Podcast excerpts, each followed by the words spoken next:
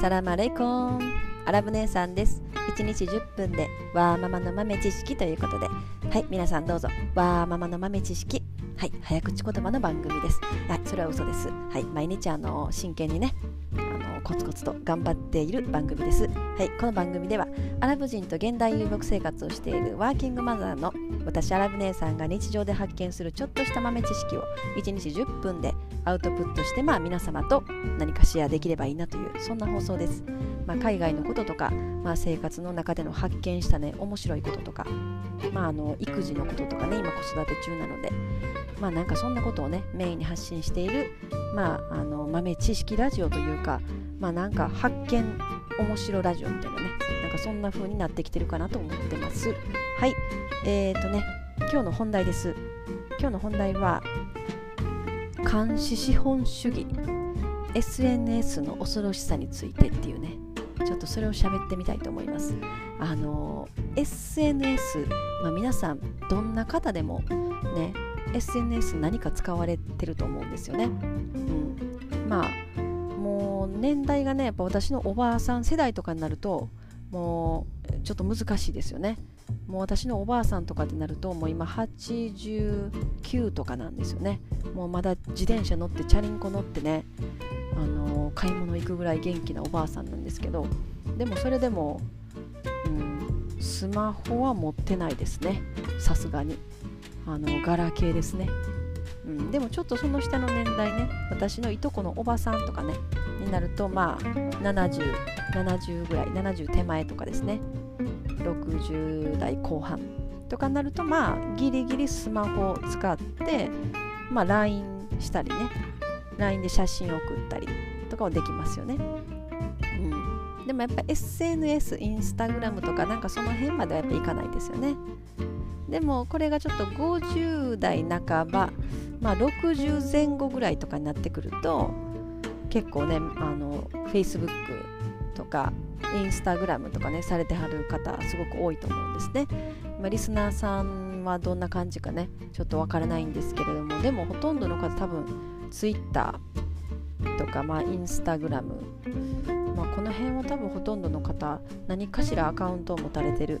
何かしら発信をされてる、まあ、発信してなくてもこう見るだけね YouTube でもそうじゃないですか、まあ、見てるだけでね SNS 使われてると思うんですよ。でのなんかねやっぱ SNS のこの中毒性っていうのかな。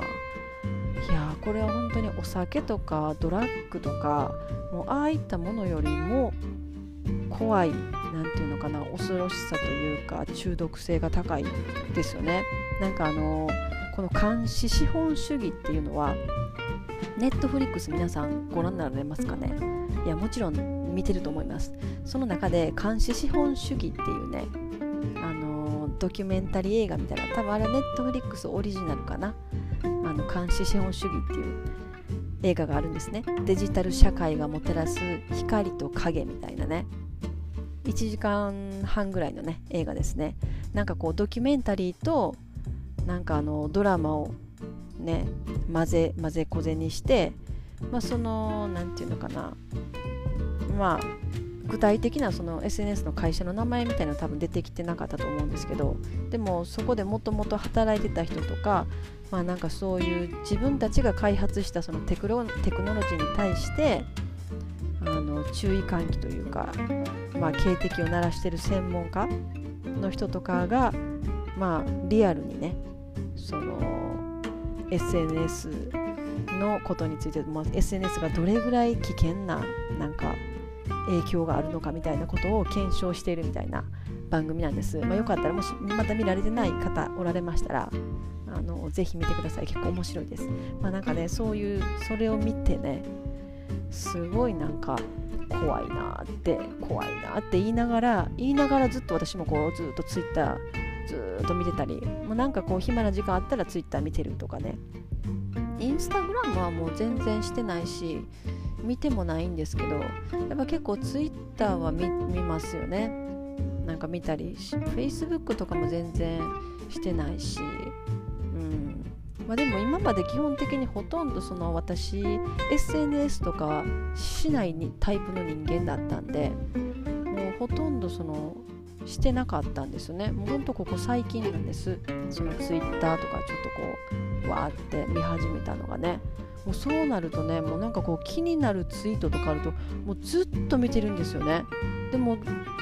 知らない間になんか平気で2時間ぐらい過ぎてたりするんですよ。もうなんか怖っと思ってこれめっちゃやばいやんって最近すごい思い始めてるんですね。今更っていうね。今更っていうなんかそういうまあね多分このリスナーさんはもう何年も数年もツイッターされてるとかインスタグラムされてはるとかあると思うんですけどなんか扱い始めて怖い。もう中毒性すごいなと思って。なんやろね。やっぱりああいうこう「いいね」を押されたりとかコメントがつくとかなんかあのねアイコン iPhone に入ってるアイコンのバッジになんかピピンとかね1とか2とか出てくるじゃないですか。なんかコメントがつくとかなんかそういうのがなると。もともと私ああいうのも全部通知とかももう全部オフにしてしてるタイプの人間 LINE とかももう音も鳴らないしあの数字とかもピンピンって出たりとかもしない設定に全部するタイプの人間なんですよ。なんかこう何て言うのかな。何かしてる時にそっちに気をか行きたくないっていうのかな、うん、なんかそういうタイプの人間なんで。でもなんか最近やっぱツイッターとかこう気になるすごく気になりますよねあれ。なのでなんか最近音は出ないですけどこう数字だけピッて見えるようにちょっとしてみたんですよ。そうしたらねそれその1とか2とか3とか出て出てくるたびにめっちゃ気になるんですよね。多分あれはこうピンピミンってこうねハートマークとか出てきたらもうその瞬間多分脳みその中でこうドーパミンが出てるんだと思いますね。うん。だからなんかお酒飲んだりとかまあなんかそういうね、人間が気持ちよくなるような時にドーパミンがバーって出るっていう言われるじゃないですか。もうそれと同じ方式だと思うんですよ。だからこう何か反応があったらピーってドーパミンバーって出るみたいな。でそそそれがなんか中毒のようになってね麻薬じゃないですけどもうそそれがこう癖になってきてっていうまあそれがでも何て言うのかなこういう SNS を開発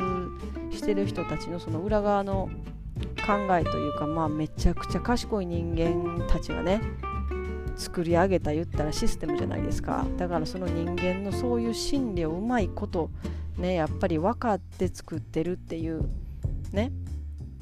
いうのはすごくやっぱり思いますよね。だからすごいなと思ったからやっぱりもうそのツイッターとかのね、まあ、音とかはならないけどピッてこう1とかバッジが出るのをもうちょっとやめようかなってあの今思ってます。じゃないとね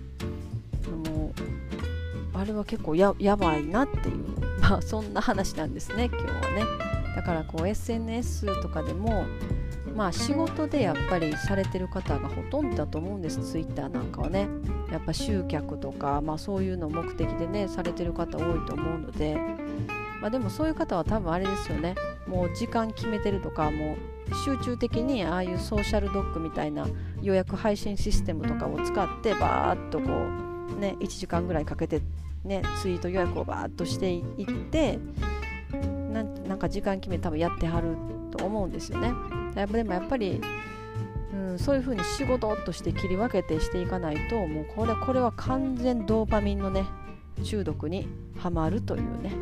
まあ、そんな話ですね。はい。はい。まあなんか今日はそんな話でした。SNS がね、怖いねっていう話です。でもなかったら困るよねっていう、いろんなやっぱり情報源もそこから取れるし、かね、人との交流じゃないけど、ね、全然こう今までつながれなかったような人とつながったりとかするできる。それもやっぱその SNS の良さだと思うしね。やまあ悪いところばっかりじゃないしすごい素晴らしい側面もやっぱりあるわけですよね。うん、ただその人間のお酒とかでもねタバコとかでもそうだけどあの自分の意志がどこまで強く持てるかってところですよね。タバコとかでもそうだと思うんです。もうタバコをやめるとかって決めていきなりバシッて辞める人とかもいればあの辞めるって言いながらいや今日は1本だけみたいなんでこうやっぱずるずるいってしまう人とかもいるわけじゃないですか、まあ、多分同じようなねその脳脳みその中のあれですよね。っていう話です。はい。まあちょっと今日も長くなってしまいました。ごめんなさい。はい。また今日もね本日の皆様のちょっとしたあの豆知識になっていたら嬉しいです。最後までお聴きいただきありがとうございました、えー、毎日暑いですけれどもね水分補給と、まあ、できるだけ涼しい涼しい環境を保つっていうことですね。家の中。もう年寄りになってくるとなぜかクーラーを消すっていうね習慣があるので。では皆様インシャンラ人生はなるようになるしなんとかなるということで今日も一日楽しくお過ごしください。それではマッサラーン。